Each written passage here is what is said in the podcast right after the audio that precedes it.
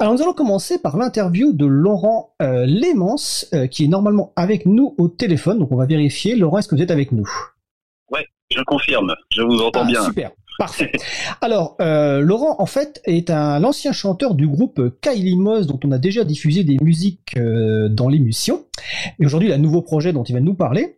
Et dans le cadre d'émissions spéciales, la playlist de Libre à vous, dont je reparlerai plus tard, on a diff- rediffusé des, des titres de Kylie Moss et on s'est dit ça pourrait être intéressant de savoir bah, pourquoi, euh, qui se cache derrière ce groupe, le, parcours, les raisons de la licence libre. Et donc, on a contacté euh, Laurent. Donc, euh, Laurent, comme je vous le dis, vous êtes l'ancien chanteur de Kylie Moss. Déjà, une première question avant qu'on parle de Kylie Moss. Quel est votre parcours en quelques mots? Comment êtes-vous venu à la musique? Ben, en fait, il faut savoir que je viens d'une famille, mon père était lui-même un musicien amateur accompli. Ma mère était, sans être musicienne elle-même, était par contre une, mélomane assez bien documentée aussi. Donc euh, voilà, j'ai grandi dans un milieu, euh, j'ai grandi baigné par de la musique et forcément à l'adolescence, ben, c'est venu un peu tout seul, quoi. Tout simplement. D'accord. Alors, on va parler de Kylie Moss, mais pour donner une petite idée de, de style de cette musique à l'époque, je vais à William de nous diffuser une dizaine de secondes de Kylie Moss.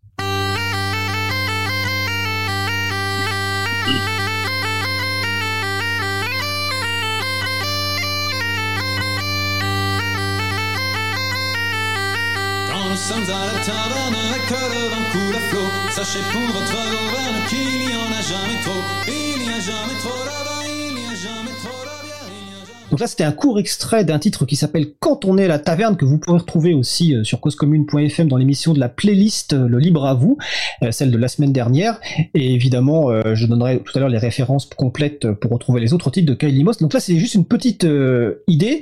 Et donc, de ce que faisait Kylie Moss. Alors, quand eux, ça a été créé, quand vous faisiez ça à titre professionnel ou personnel Racontez-nous un petit peu cette aventure de Moss.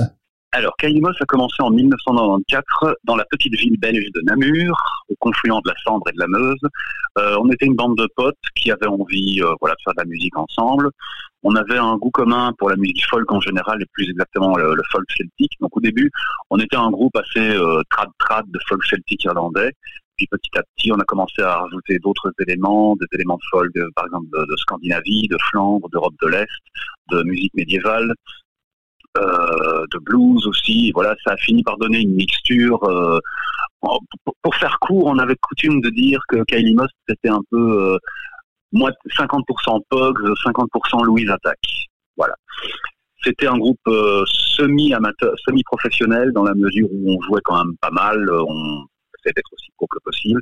Mais par contre, ça n'a jamais été notre métier. On n'a jamais eu l'ambition euh, de le faire. Le groupe se composait de six personnes parmi lesquels il y avait par exemple un prof de langue euh, dans l'enseignement secondaire, un, éducateur dans un collège, euh, moi-même je suis fonctionnaire au ministère des Affaires étrangères, on avait aussi un informaticien, un ingénieur industriel, et voilà.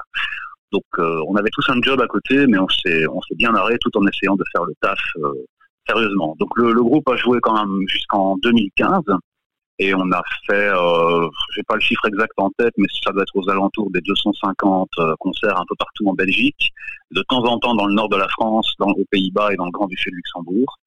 On a bien roulé notre boss et on s'est bien marré. Puis un jour, euh, ça s'est terminé pour des raisons liées à la, difficulté grandissante, disons, avec les, les- les enfants qui arrivent, euh, le développement professionnel, etc., de concilier les agendas et aussi le fait qu'il y avait toujours eu un peu euh, une, dichotomie entre euh, une partie du groupe pour qui c'était vraiment juste un hobby, un truc qu'on faisait le week-end, et d'autres qui, toujours sans vouloir vraiment devenir musicien professionnel, voulaient quand même euh, y consacrer plus de temps, plus d'énergie, plus d'investissement en temps, en matériel aussi. Et à un moment, voilà, on a fini par se séparer bons amis. On continue, certains continuent de faire de la musique, d'autres ont arrêté pour des raisons diverses et variées. Alors une vingtaine d'années, effectivement, on va on va revenir après sur les nouveaux projets, mais donc 20 ans quand même, environ 250 concerts, donc euh, ça fait quand même pas mal de concerts euh, par an. Euh, qui écrivait en fait les textes et la musique? Est-ce que c'était collectif? Est-ce que c'était uniquement l'un l'une des personnes membres du groupe? C'était plutôt collectif, mais en général, en général, ça se passait avec un des membres qui venait avec une mélodie ou une suite d'accords, euh, parfois traditionnelle, parfois de sa propre, euh, de sa propre euh, composition. et on jamais ensemble jusqu'à ce que ça finisse par trouver des trouver des accords, des, des, des rythmes de batterie, euh, etc., des paroles euh, qui collaient. Donc c'était un processus qui était qui pouvait parfois prendre un certain temps parce que voilà, quand on est dans le collectif pur et qu'il n'y a pas vraiment un leadership déclaré, voilà, ça peut prendre un certain temps pour la composition, mais c'était une manière qui nous, en tout cas, nous convenait bien, nous plaisait. Et euh, parce que finalement, le, le, plaisir, on le prenait aussi dans la création de la musique et pas seulement dans le produit fini. D'accord. Et l'une des caractéristiques, alors nous, euh, dans l'émission, on, diffuse des, des, pauses musicales, donc de la musique, mais un des choix, c'est de prendre des musiques qui sont uniquement diffusées sous, licence libre, et notamment qui autorisent la réutilisation euh, commerciale ou les modifications. Est-ce que le choix de la licence libre, alors Kylimos était sous licence Creative Commons Attribution, donc CC BY, est-ce que le choix de cette licence libre a été quelque chose de naturel? Est-ce qu'à l'époque, est-ce que c'est dès le départ le choix? Parce que 1994, euh, de mémoire, ces licences d'ailleurs n'existaient pas, parce que je crois que c'est des années 2000, les licences Creative Commons. Donc est-ce que c'est venu rapidement. Qui a proposé ça et, finalement pourquoi avoir choisi la diffusion sous licence libre? Alors, euh, ça ne s'est pas imposé tout de suite, tout de suite, puisque pendant les deux, trois premières années, on jouait vraiment presque exclusivement des traditionnels euh, dans deux, trois cafés à Namur et dans les environs. Donc à l'époque, la question ne nous intéressait pas vraiment, mais dès qu'on a commencé à sortir un peu de notre euh, zone de confort, oui, le choix s'est fait naturellement parce qu'il était pour nous très clair qu'on n'avait aucune envie de s'affilier à la SABAM, donc la, la belge, euh, qui à nos yeux était non seulement une bande de parasites euh, qui servent surtout à faire rentrer beaucoup d'argent et euh, il y a très très peu qui sort, mais en plus les conditions d'inscription à la SABAM sont extrêmement contraignantes. Euh, beaucoup de règles qui s'imposent. Par exemple, euh, vous ne pouvez pas, une fois que vous êtes inscrit à la SABAM, vous êtes obligé d'y déposer tout ce que vous, euh, tout ce que vous publiez.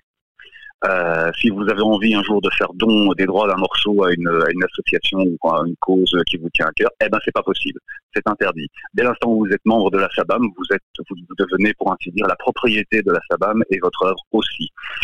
Donc du coup, on s'est cherché une solution alternative parce qu'on avait quand même envie de se prémunir contre d'éventuelles euh, malveillances. On avait eu un collègue qui avait eu une mauvaise surprise de voir un, un, une chanson à lui volé en quelque sorte par quelqu'un d'autre qui a prétendu que c'était lui qui l'avait composé et qui ensuite a exigé des dommages et intérêts. Bon, ça s'est bien terminé pour lui parce qu'il a pu prouver par d'autres manières que euh, qu'il y avait bien une tentative d'arnaque.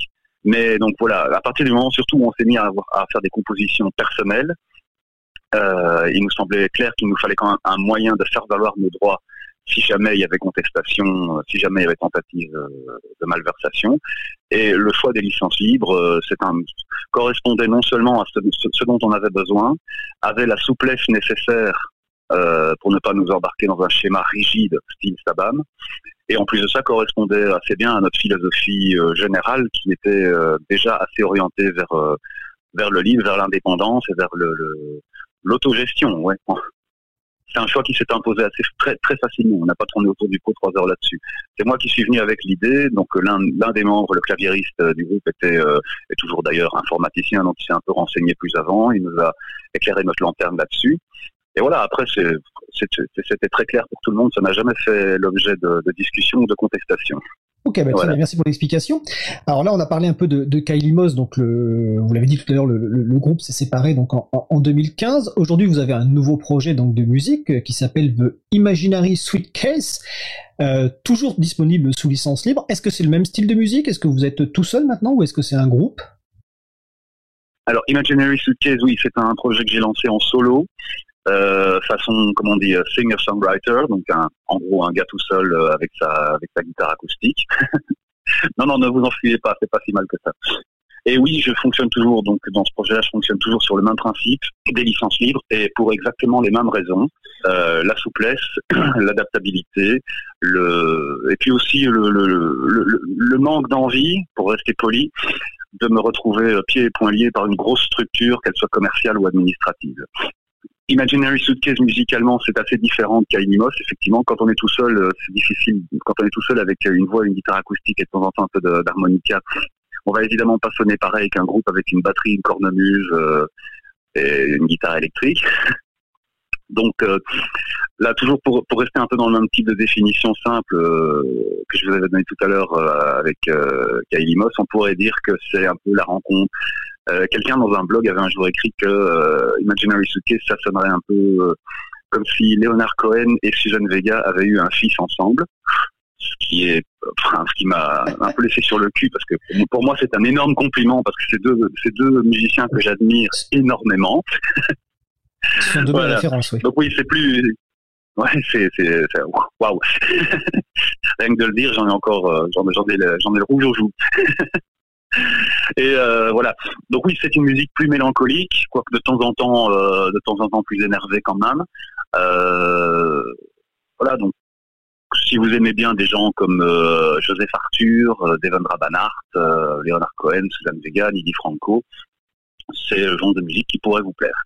Juste après la, fin de l'interview, avec ma dernière question, on écoutera un, morceau effectivement de ce nouveau projet euh, en solo. Je donne tout de suite le site web pour les personnes qui pourraient être intéressées. Donc c'est theimaginarysweetcase.be. Donc est tout attaché, mais vous retrouverez également les références sur le site de causecommune.fm, bien entendu.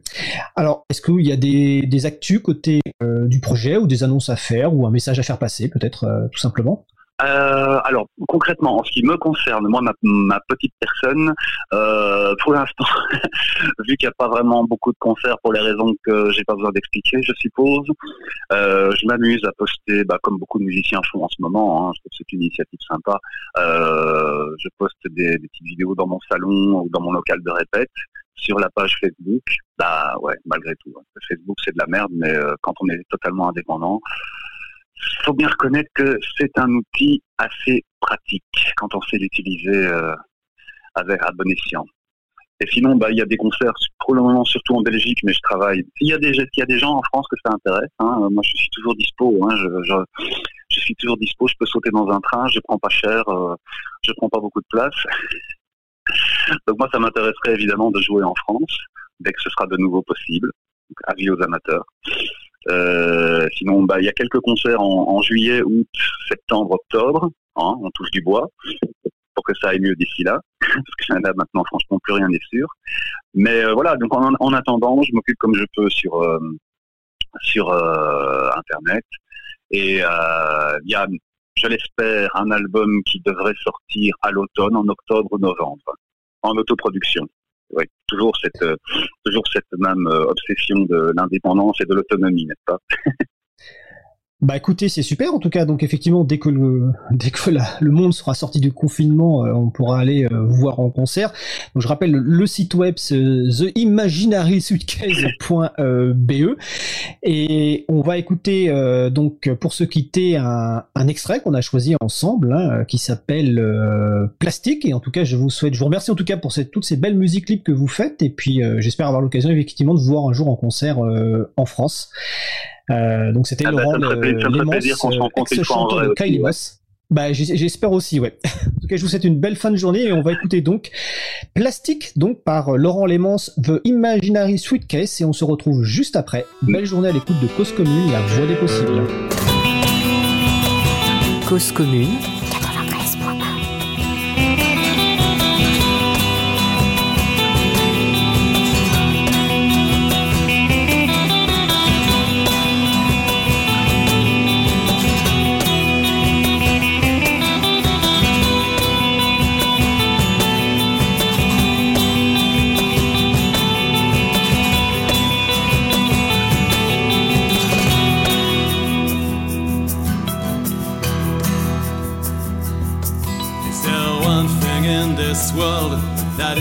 fake? Is there one thing in this world that is not made of plastic? Is there one thing in this life that is not fake? Well, if someone hasn't found one, I'd like to get my hands on it. Cause we've lost our sense of freedom. It is now on sale on Amazon,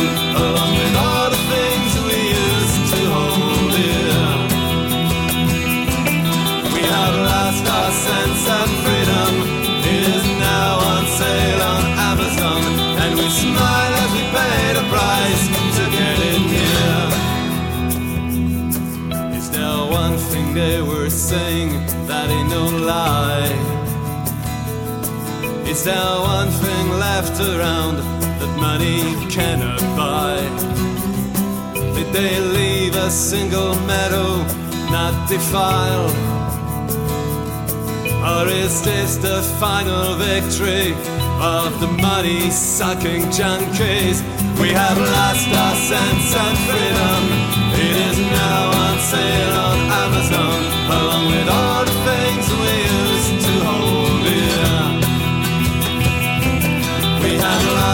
sense and wisdom. They are